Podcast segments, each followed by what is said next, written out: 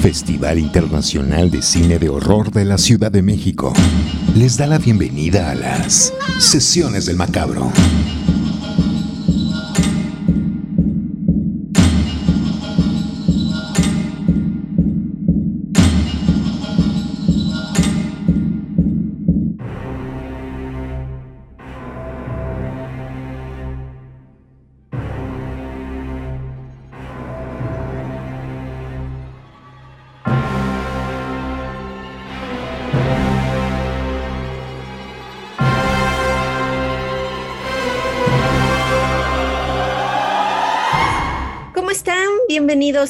Vez más a estas sesiones del Macabro. Soy Cassandra Vicario, gracias por estar aquí, Banda Macabra. Estoy en compañía de mi querida Edna Campos, directora del Festival Macabro. Edna, ¿cómo te trata la vida? Hola Cassandra, pues muy bien, ya eh, recién eh, pasados muchos eventos que tuvimos eh, después de este Halloween y Día de Muertos. Em, de muchas películas, de muchas actividades y, este, y pues muy bien, muy contenta, ¿no? De, de regresar aquí a este podcast, ¿no? A este, a este nuevo episodio de eh, Sesiones del Macabro. Así es. Y bueno, en esta ocasión tenemos un temazo, realmente. Platícanos. Bueno, pues resulta que hay un sitio eh, que es bastante interesante, que se llama Atlas Obscura, es un, es un eh, portal de internet que eh, pues de alguna manera es, turístico, pero presenta, por ejemplo, lugares, eh, espacios para comer, costumbres, pero raras, ¿no? O sea, son de todo el mundo, pero son, son lugares raros. No, son, no es lo que te vas a encontrar en la guía turística de, no sé, cuando ves a visitar Estados Unidos o cuando vayas a Eslovaquia o cuando alguien, o sea, si alguien viniera a México, no, no es, lo, no es exactamente lo que les, eh, no sé, no te van a mandar al Museo de Antropología realmente, ¿no? Eh, si vinieras aquí, ¿no? Sino a conocer lugares extraños, raros, eh, sin ser realmente un turismo oscuro, pero sí, este, que, que bueno, que tienen mucha magia, ¿no? Bueno, pues este eh, portal eh, sacó un artículo bien, bien interesante que además me parece que a todos los fans del género nos puede volar la cabeza, ¿no? Porque el artículo justamente trata sobre algunos lugares, ¿no? como puede ser, como son casas, eh, pueblos, incluso estaciones de gasolina, donde se hicieron varios clásicos del género, ¿no? Que han sido locaciones están, por ejemplo, las escaleras del exorcista, ¿no? donde cae el, este, el padre Carras, ¿no? Y, este, y bueno, la verdad es que sí es, es una cosa increíble, ¿no? Lo, lo que presenta este, este eh, sitio. Y bueno, pues eh, la verdad es que yo lo vi y dije, debemos de platicarlo en el podcast, ¿no? Porque de alguna manera eh, es una forma de revisitar ¿no? Las, las películas desde uno de los ángulos que es justamente las locaciones, ¿no? Donde, donde se hace. Y bueno, como a nosotros nos encanta todo lo que es el, este, todos los elementos, todo lo que hay detrás del cine y sobre todo del cine de terror, pues bueno, qué mejor que eh, darle una revisada y por supuesto recomendárselos para que ustedes también le den eh, pues una leída, ¿no? Al, artículo, ¿no? Ahí lo pueden encontrar en Atlas Obscura y es, eh, son los 11 sets de terror, ¿no? Que, pueden eh, ayudarles a eh, reencontrarse con sus grandes miedos, ¿no? Eh, está en inglés, ¿no? Pero de verdad, de verdad, está muy, muy interesante y bueno, se siente uno como otra vez viendo las películas, ¿no? Sí, es emocionante el poder saber qué lugares donde se filmaron estas películas se pueden visitar, dónde están, si existen, si no existen, si ya evolucionaron, si los derrumbaron, etcétera, ¿no? Y si hay oportunidad de verlos y está uno por la zona, pues estaría padrísimo en algún momento darse eh, una vuelta por estos lugares para recordar esas magníficas películas que nos dieron pesadillas y muchos espantos, ¿no? El autor de, estos 11 lugares, o sea, el que recopiló, digamos, la información de estos 11 lugares se llama Jonathan Carey o Jonathan Carey. Y empezamos, Edna, nos tomamos el avioncito macabro y nos vamos volando hacia Eslovaquia a visitar un castillo que se llama el Orava Castle o el castillo de Orava, una fortaleza de nada más y nada menos que 700 años de antigüedad. Y en este lugar, em, sobre todo los exteriores, se usaron para filmar el clásico de Morneau, Nosferatu. Es una zona rocosa, se ve un río que precisamente es el que da el nombre al castillo, es un río que se llama Orava. Eh, Morneau usó el exterior, ¿no? Se hicieron tomas al exterior del castillo y ahí fue donde nos situaron al, conde Orlok. Em, se puede visitar, sí hay tours, eh, ahí está lo padre, ¿no? Que sí, que sí puede uno entrar. No está ambientado, digamos, onda Nosferatu, ¿no? Está ambientado como lo que es un castillo que ya tiene 700 años de, de antigüedad. Cuesta 8 euros por persona la entrada y si queremos tomar fotografías, tres euros más. Eh, tiene, por supuesto, muchísimas historias de fantasmas, hay muchísimas leyendas y anécdotas que no sabemos si son verdad o son mentira, ¿no? Pero, este, pues ahí está la opción, ¿no? Y cuando es, es temporada alta de, de visitantes, ¿no? Cuando es verano o esas temporadas en las que hay más turismo, pues también hay recorridos nocturnos que me imagino que esos deben de estar padrísimos. No, pues la verdad es que a mí, a mí sí me encantaría ir, ¿eh? Ahorremos un poco eh, cuando sea posible. y eh, pues sí, démonos, si nos gusta todo lo que son vampiros y, todas esta, eh, estas construcciones antiguas que siempre tienen mucha onda mágica y, tenebrosa, pues creo que sí estaría padre, ¿no? Conocer el, el castillo del conde Orlok en Nosferatu, un castillo del siglo III. Así es. Y luego, mi querida Edna, ya venimos de regreso de Europa, tomamos el avión macabro y nos aterrizamos en Oakland, California. Eh, en este lugar hay una mansión neoclásica que sirvió para filmar Fantasma de Don Coscarelli, una cinta de, 1979, en donde no, no fue tan popular en México en su momento, pero eh, esta cinta pues tiene como monstruo principal al, hombre alto o al tall man, ¿no? Eh, personificado por Angus Scream. Y esta casa que les platico, esta casa neoclásica, pues es eh, la funeraria en donde habita este Tolman, ¿no? Es una mansión que se llama The Dunsmuir Mansion. Tiene 37 habitaciones nada más, 10 chimeneas, un domo de Tiffany, también hay cuartos de servicio para 12 personas, o sea, es realmente una casa gigantesca.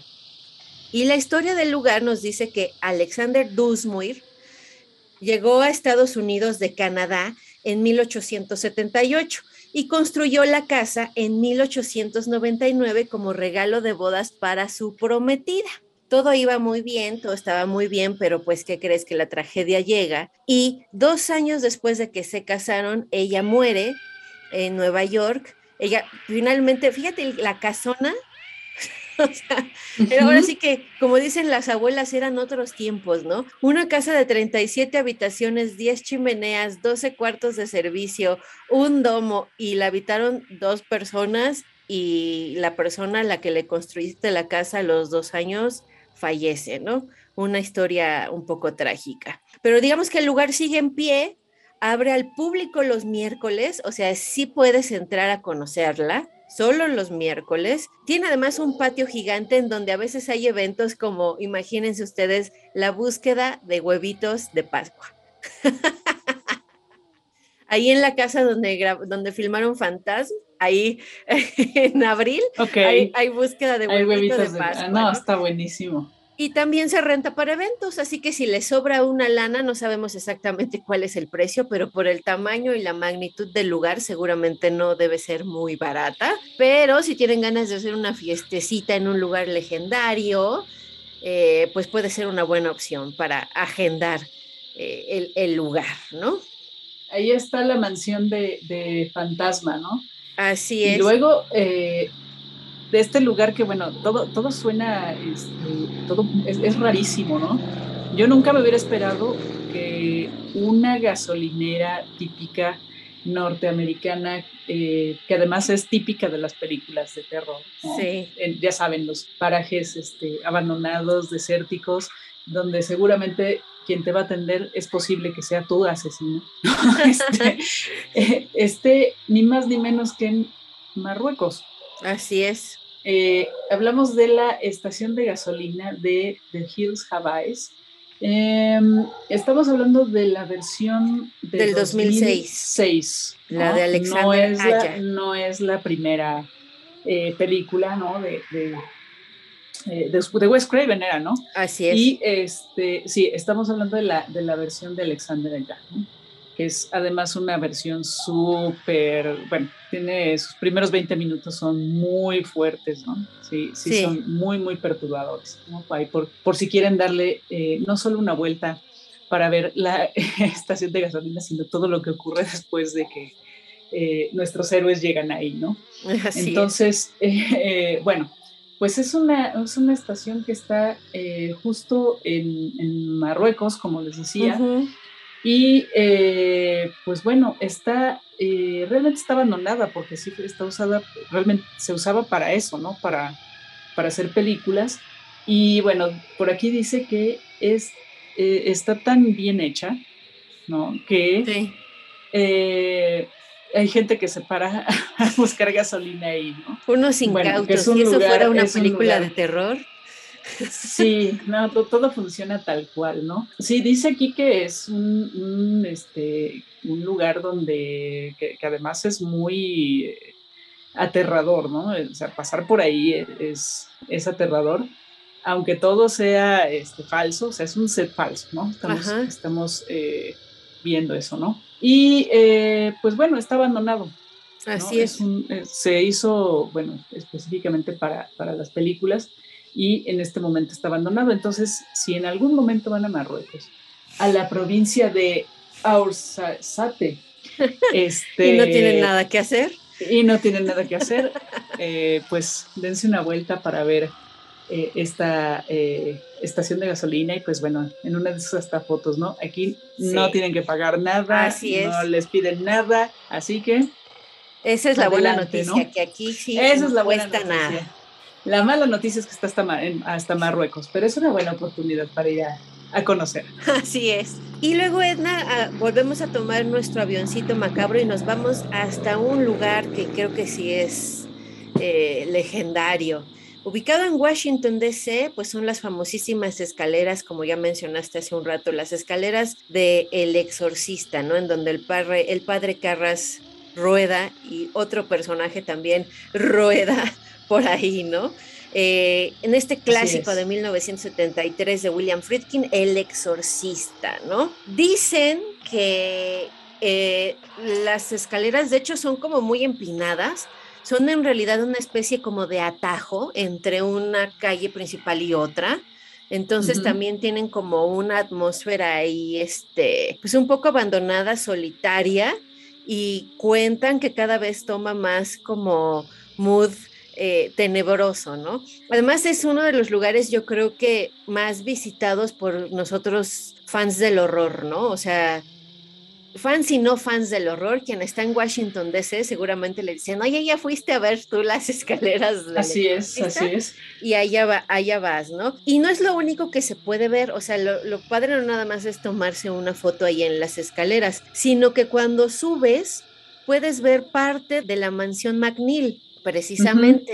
Entonces, ese es otro de los, eh, pues, atractivos turísticos, digamos, que tiene el, el lugar, ¿no? Y dicen que puedes subir ves la casa y además los vecinos, las personas que viven ahí, son muy buena onda y tienen tolerancia a los turistas ruidosos, escandalosos. Eh, y entonces, pues puede ser un, un, muy bonito lugar para, para visitar estas famosísimas escaleras donde se filmó El Exorcista. ¿Cómo ves? Y luego te quiero invitar a otro lugar. A ver. Te quiero invitar a Bastrop, Texas, en donde también hay, ¿qué crees? Una gasolina. Otra estación de gasolina, otra estación de gasolina claro. Pero esta, esta estación de gasolina tiene una historia o está relacionada con una cinta que yo creo que es favorita de toda la banda macabra. La masacre de Al menos mía sí. O The Texas Chainsaw Massacre, por supuesto, la original de 1974, dirigida por Top Hooper, ¿no? Lo bonito de este lugar, que es precisamente, espero no hacer spoiler, donde llega Sally a pedir ayuda y la vuelven a capturar, ¿no? Es una estación de gasolinera chiquita, ¿no? Eh, pues en, en, medio de Texas. Y ahorita el lugar es, adivina qué, un restaurante de carnita barbecue. Está padrísimo, ¿no? Y si estuviera en México venderían carnitas. Sí, seguramente. Además hay cuatro cabañitas chiquitas que comparten un baño les quiero platicar que el teléfono de este lugar, además, como saben... El teléfono es fantástico. Como saben lo que tienen, o sea, saben lo que se filmó ahí y el atractivo, y que sea un restaurante de carne, ¿no? El eslogan del lugar es We Slaughter Barbecue. ¿no? O sea, es así como aquí, que quede claro que aquí no damos de comer carne humana, ¿no? Una cosa así. El teléfono es 512-321 SOS. SOS. ¿No? O sea, interesante. Este lugar lo adquirió un cuate de Ohio que se llama Roy Rose, que era súper fanático de precisamente eh, la masacre de Texas. Él compró la propiedad y hasta puso una réplica de la camioneta de la que sale en la película para darle mucho más eh, eh, ambiente al, al entorno, ¿no? Y se asoció con Ari Lerman, Ari Lehman, que es el Jason original, el primer Jason, salió con él y pusieron precisamente este negocio. Además hay tienda de souvenirs y uno se puede quedar en las cabañitas. Es un lugar realmente muy cotizado donde te dicen que, bueno, tienes que, si quieres pasar, sobre todo Halloween eh, allá, en esas cabañitas, bueno, pues te tienes que aventar la reservación con, yo creo, un par de años de anticipación. ¿eh? Posiblemente. Porque solo hay cuatro cabañitas, cuatro. Y es cotizadísimo el lugar y la verdad es que sí tiene como mucha onda, ¿no? El irte hasta Bastrop, Texas, que debe ser, me imagino, bastante alejado y muy adentro de lo que es pues esta zona desértica de Texas y encontrarte este restaurante donde filmaron The Texas Chainsaw Massacre, echarse unas costillitas barbecue y pasar la noche ahí en este, en este mood, esperando en cualquier momento a ver a qué hora te brinca Leatherface, ¿no? Y terminas convertido en el guisado del día siguiente. Oye, pero la gasolinera tiene su eh, página de internet. Puedes visitar el sitio de, de la gasolinera y bueno, tienen unas eh, fotos maravillosas, ven un montón de souvenirs que tienen que ver con, con, este, con pues, nuestros monstruos favoritos de terror. Y en fin, está, eh, esto está fantástico, ¿no? Porque hay, ah, se hacen hasta convenciones, ¿no? Sí. O sea, es, un lugar para fans, ¿no? Sí. del género, definitivamente. Eh, fíjate, venden acá también, puedes conseguir una eh, fotografía autografiada de eh, la actriz eh, Caroline Williams. Entonces, la verdad es que sí, está, está muy bien pensado, está muy bien planeado para encantar a todos los fans del género, ¿no? Bueno, ya saben, ¿no?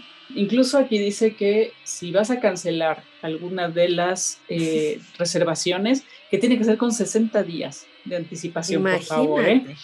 Así que debe ser uno de los lugares más eh, cotizados para ir a pasar, eh, pues no sé, un, rato agradable en compañía de monstruos.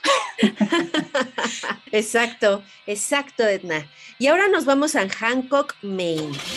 Ahí vamos a encontrar en el 303 de Point Road una casita muy bonita que está igualita a la fecha que es donde filmaron Pet Cemetery en 1989, dirigida por Mary Lambert, ¿no? Esta famosísima película que nos dejó a más de uno traumados y traumadas. Y también muy cerca de ahí está el cementerio donde ocurre buena parte de, los acontecimientos, que se llama en la vida real el Mount Hope Cemetery y ese está en el 1048 de State Street. Entonces, si andan por ahí, pues se pueden dar no hay mucho que ver, es propiedad privada, o sea, hay que, también hay que pensar un poco en eso, ¿no? Es propiedad sí, es todo lo opuesto a, la estación de, gas, ¿no? y que ese sí está planeado para que uno vaya a consumir y a sentirse acá. Ajá. Para que te sientas para que te sientas correteado por este por Leatherface, ¿no? Exacto. Y acá no, acá nada más lo más que vamos a poder ver, pues es la fachada de la casa, ¿no? Y quizás si caminamos por ahí y somos un poco respetuosos, podremos llegar al cementerio y también recorrer eh, un poco por ahí, pero pues será, será todo, ¿no? Así es. ¿Y luego a dónde nos vas a invitar, Edna? Bueno, ahora vamos a ir a ni más ni menos que el faro de la niebla del clásico de terror de 1980, de La Niebla, ¿no? De Fog. Y eh, bueno, pues esto está en eh, Point Reyes, California. No está precisamente cerca de ninguna de estas ciudades este, más eh, conocidas de, de, ese estado. Pero bueno, pues es un, es un edificio que está en una roca. Sí, tal cual. Tal cual, ¿no? No es, no es como el del faro de, de la película de Robert Egger, ¿no? Sino que es, está justo en, este, en un punto muy alto con una, pues un espacio rocoso, ¿no? Completamente. Y eh, de hecho, eh, un poeta llamado Weldon Keys le escribió un poema, ¿no? Que se llama The Exposed Reef, entre otras este, curiosidades del lugar, ¿no? Eh, pues otro de los cuestiones interesantes es que el cineasta William Hague eh, hizo un documental sobre este, sobre este lugar. Y bueno, pues obviamente que quienes han visto eh, La Niebla, la película de John Carpenter, pues van, a reconocer inmediatamente ese faro, ¿no? Sí. Eh, donde, bueno, pues podemos recordar a Adrián Barbeau, ¿no? Que era una este, pues una especie como de locutora de radio. Empieza la película, empieza la niebla y justo ahí es donde eh, pues se ve gran parte de la acción de la película, ¿no? Que pues empieza a traer situaciones sobrenaturales en cuanto aparece, ¿no? Sí. Entonces, eh, bueno, es un lugar que puede tener mal tiempo, ¿no? Entonces, si ustedes quieren ir que de hecho sí tiene mucha niebla. Ajá, o sea, lo de la niebla sí era verdad. es real. Eh, así es, ¿no? Que sea sobrenatural, bueno, solo si visitamos podremos comprobarlo. Pero, em, bueno, si, si se quiere visitar el lugar y conocer bien, bien el, edificio y, este, y toda la zona, sí es importante que eh, se revise el, el, este, el reporte del clima porque lo cierran, ¿no? Si hay mal, mal tiempo, lo cierran, ¿no? Entonces, pues ese es un, este, ese es un, tip, ¿no? Que, bueno, si quieren conocer este lugar, pues ahora sí que nada más es cuestión de que revisen, ¿no? Que no haya, que no haya, este, que, no haya niebla. Creo que, tienes que ser muy fan de la película como para aventarse ese viaje hasta allá ante las condiciones climatológicas y de niebla. O sea, ir hasta allá y que esté cerrado o no lo puedas ver podría resultar realmente frustrante, ¿no? Entonces, sí, a lo mejor nos vamos a otro y lo recomiendan. De hecho, recomiendan también en la página de, en su página de internet del, del lugar, recomiendan que revises y revises y revises porque a cada rato está cerrado por, por esas cuestiones del clima. Así que es, de esos, este, es de esos em, lugares que, pues, aunque lo planees mucho, creo que bien te puede hacer un, una travesura, ¿no? Además el clima ya y en tiempos modernos ahora sí que cambia de un momento al otro, ¿no? Hoy dicen mañana lluvia y resulta que algo pasa durante la noche y está soleado, abierto y hace un calor de la fregada. Entonces, pues hay que estar al pendiente. Hay que estar bien a las vivas. Lo que sí, Pues sí. es que si tienen suerte y está abierto, pues sí van a poder entrar y eso está padre. Eso está padre. Sí, sí, Ahí sí, sí está- hay posibilidad de entrar. O sea, Ahí pero sí se tendrían que correr con mucha suerte. Así es, ¿no? Y bueno, pues este otro lugar, yo, yo sé que eh, Cassandra va a querer presentarlo porque es uno de sus fab en la vida. es uno de sus hits la en la verdad, vida. Sí, la ¿no? verdad, sí. Y que está, bueno, también está en Estados Unidos, en Morristown, Tennessee. ¿no? Así es. Cuéntanos de este gran lugar, de esta genialidad. Súbanse al carrito macabro, súbanse a mi carrito, nos vamos hasta Morristown, Tennessee, a un lugar pasando Martin Road.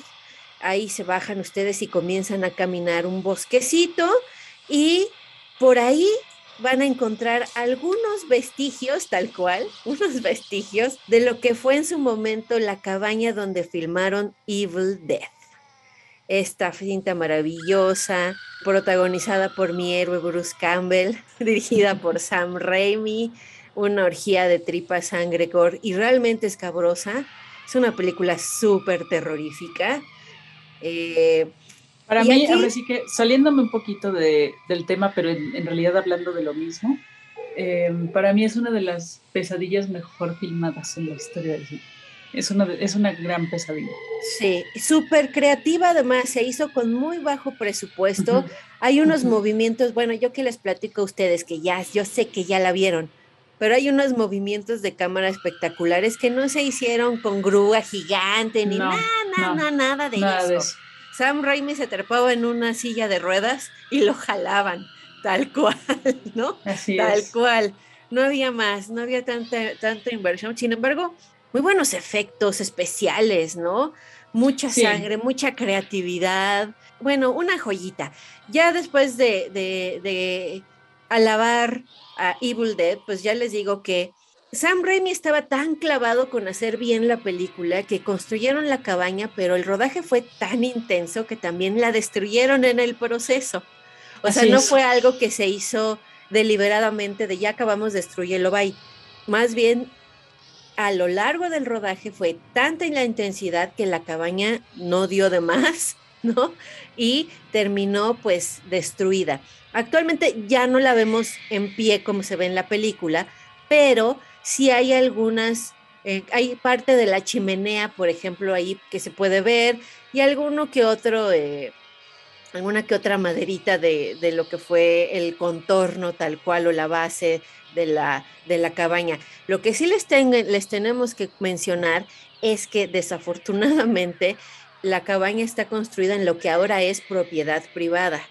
Entonces, pues sí hay que tener mucho cuidado si nos aventamos a, a buscar los vestigios de esta cabaña porque vamos a estar traspasando propiedad privada y quién sabe cómo nos vayan a tratar las personas dueñas del lugar y la, y la ley gabacha, ¿no? Entonces, mucho cuidado por, con eso, pero sí, por ahí todavía hay algunos vestigios de esta famosísima cabaña de Evil Dead. Seguimos en estas sesiones del macabro. Así es, Cassandra. Y este, bueno, eh, creo que es de los dos lugares que en realidad fueron, que están en esta lista, que fueron hechos ex profeso para eh, como, como un este un set de, de filmación, ¿no? O sea, fueron construidas para las películas que eh, pues mencionamos, ¿no? Cosa que no sucede con el siguiente lugar, que es ni más ni menos que la Thompson Home, que está en- además está en Los Ángeles. Creo Ese que ahí sí más- pueden ir con un poco más de facilidad, ¿no? Y eh, bueno, esta casa es ni más ni menos que la casa de Nancy en Pesadilla en la calle del infierno, ¿no? La película de eh, 1984, súper clásico, donde conocimos a ni más ni menos que eh, Freddy Krueger, ¿no? Así es, Y desde entonces vive en nuestras pesadillas. así es, literal.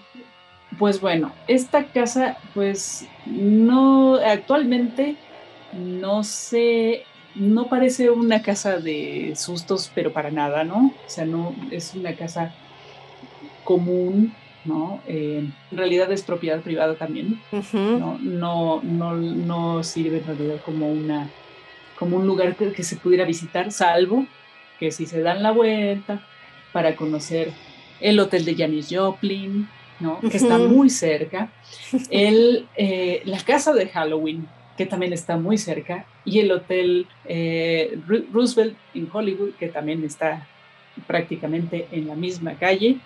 Wow. Oye, ese es un muy buen tour, ¿eh? Es un muy buen tour. O sea, sería, podrías visitar el cuarto de hotel de Janis Joplin. Ahora sí que lo, lo, único que se puede ver de la casa es justamente la fachada, al igual que la, la, este, la mansión de eh, Fantasma, ¿no? Así es. Donde se hizo Fantasma. Eh, esto solamente se puede ver por fuera, ¿no? Entonces, bueno, ya saben, cuando vayan a, a, Hollywood, ¿no? Hollywood. no, que bueno, que, que la casa de no sé quién, que es la casa de Stallone, la casa de... y así, ¿no? O sea, que, ya saben que los llevan esos tours, ustedes dicen, no, sáquese, yo quiero conocer la casa de este, Nancy, ¿no? De Nancy Thompson. Y, todo lo que hay alrededor, que está padrísimo también. Y lo que hay alrededor, claro. Entonces, bueno, pues ese es, ese es el, atractivo de, este lugar, ¿no? Que ni más ni menos ahí atormentó Freddy Krueger a Nancy en Pesadilla en la calle del infierno. A mí me llama más la atención el poder vivir en la casa, la verdad. Sí, no sé si tenga la vibra pero no creo que... Lo, lo más curioso es que terminan esos lugares que para nosotros serían así como un sueño hecho realidad, ¿no? Así de gente vivir ahí, no, yo en éxtasis, no saldría para nada, ¿no? Sería muy, muy feliz. Terminan en manos de personas que, ay, ¿a poco? ¿No? O sea, luego ni saben. ¿Aquí filmaron qué?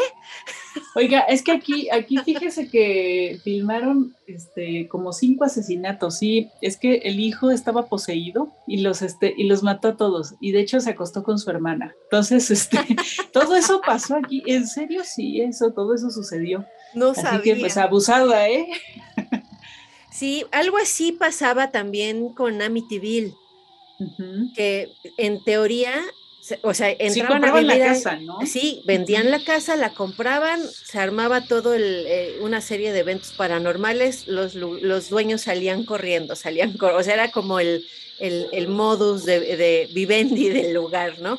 Hasta que dicen que llegaron unos cuates y se establecieron ahí y, y cesó la, la cuestión paranormal incluso los han entrevistado así de, oiga, ¿y usted no siente que se le sube el muerto? O que lo ven, o que le jalan las patitas en la noche. Y dicen que ellos no han vivido ninguna experiencia paranormal y que es un fraude.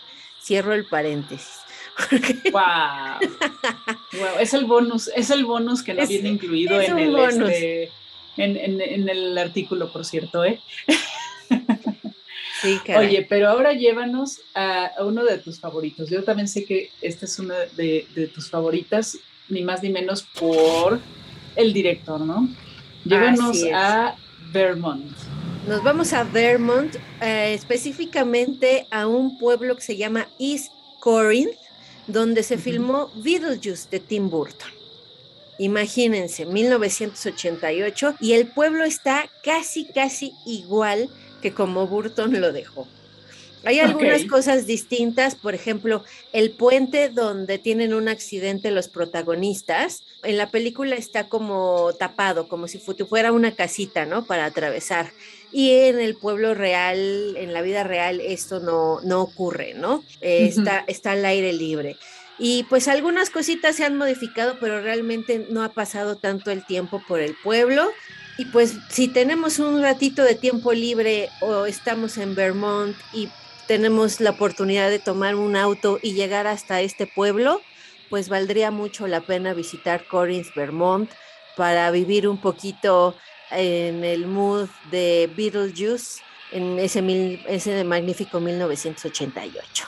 Buenísimo. Y pues bueno, vamos ya a lo que es la última parada de este eh, pues de este recorrido por los eh, sets de filmación de películas de terror y pues ni más ni menos que vamos a un lugar pues mítico, ¿no? Por completo, ¿no?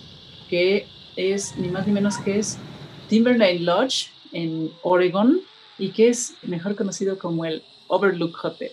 Este lugar encantadísimo en el que se filmó The Shining de Stanley Kubrick.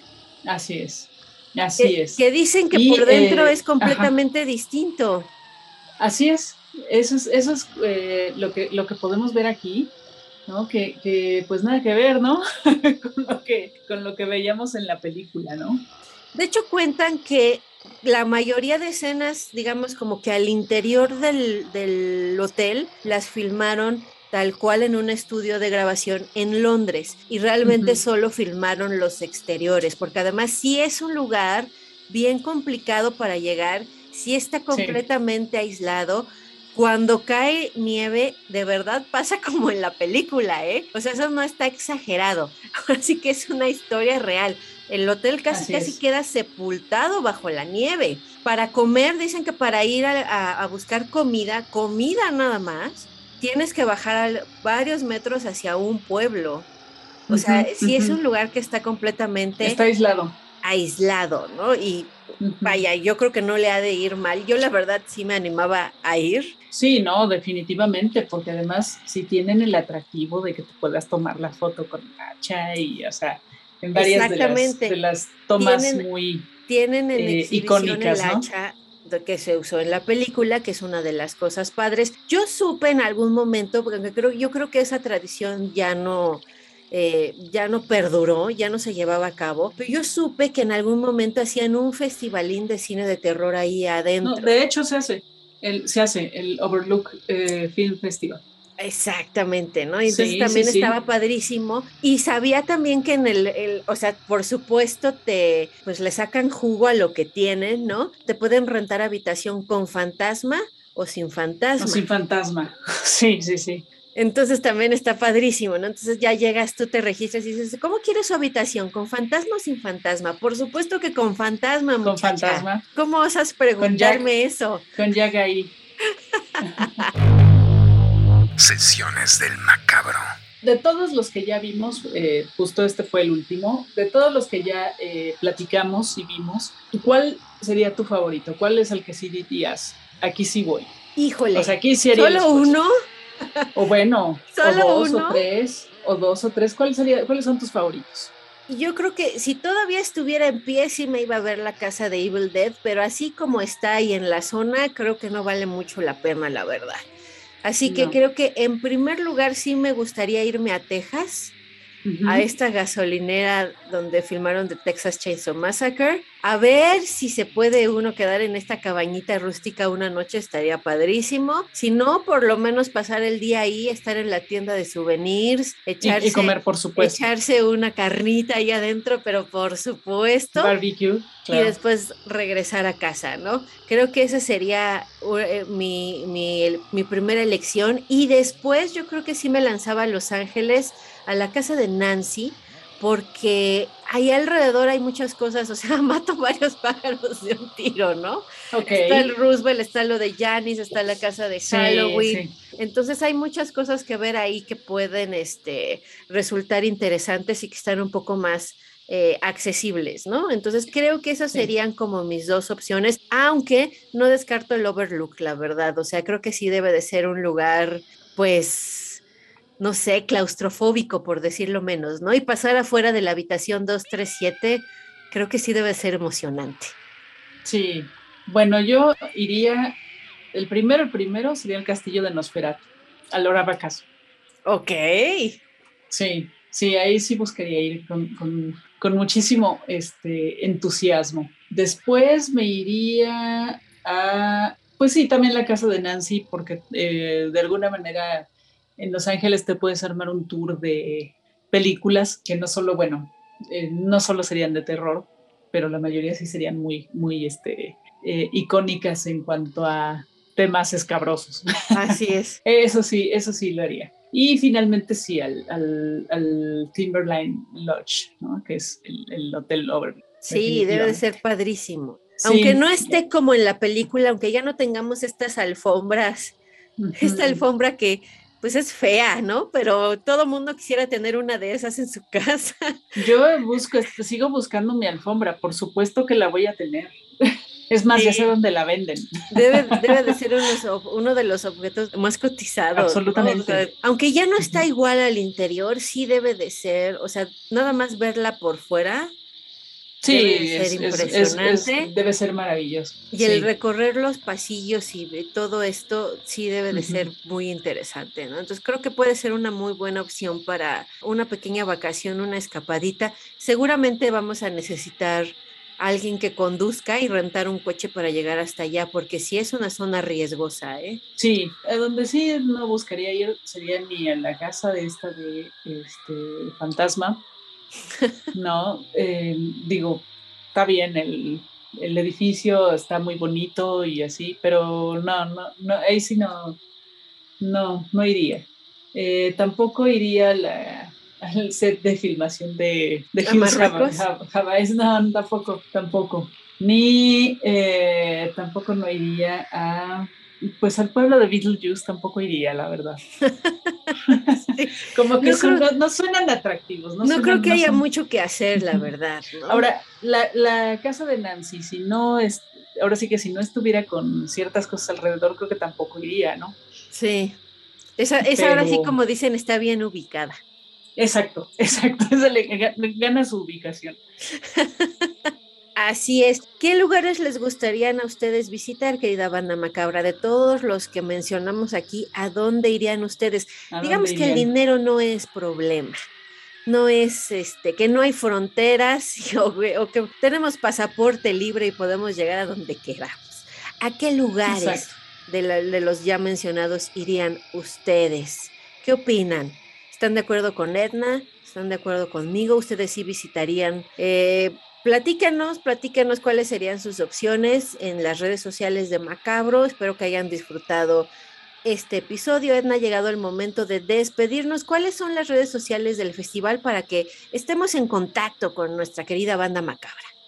Pues nuestras redes sociales, eh, Macabro Fitch en eh, Instagram, Facebook y Twitter. Síganos por ahí. Eh, ya saben, ahí les informamos de todas las actividades que tenemos cuando hay festival y cuando no hay festival también, ¿no? Que, bueno, ya esto es una, una cuestión de eh, trabajo el año entero, ¿no? Así y, es. y bueno, pues muy contentos, muy contentos de que así pueda este, ser, ¿no? Para seguirles trayendo contenidos pues agradables y monstruosos y gore. ¿Y qué más? ¿Qué más quieren? ¿Qué más quieren? ¿Y qué más? ¿Qué más, no? Muchísimas gracias em, por escuchar. Espero que hayan disfrutado el recorrido. Gracias por llegar hasta aquí. Nos escuchamos en un par de semanas. Se despiden de ustedes Cassandra Vicario y Edna Campos. Y estas fueron las sesiones del Macabro. Adiós.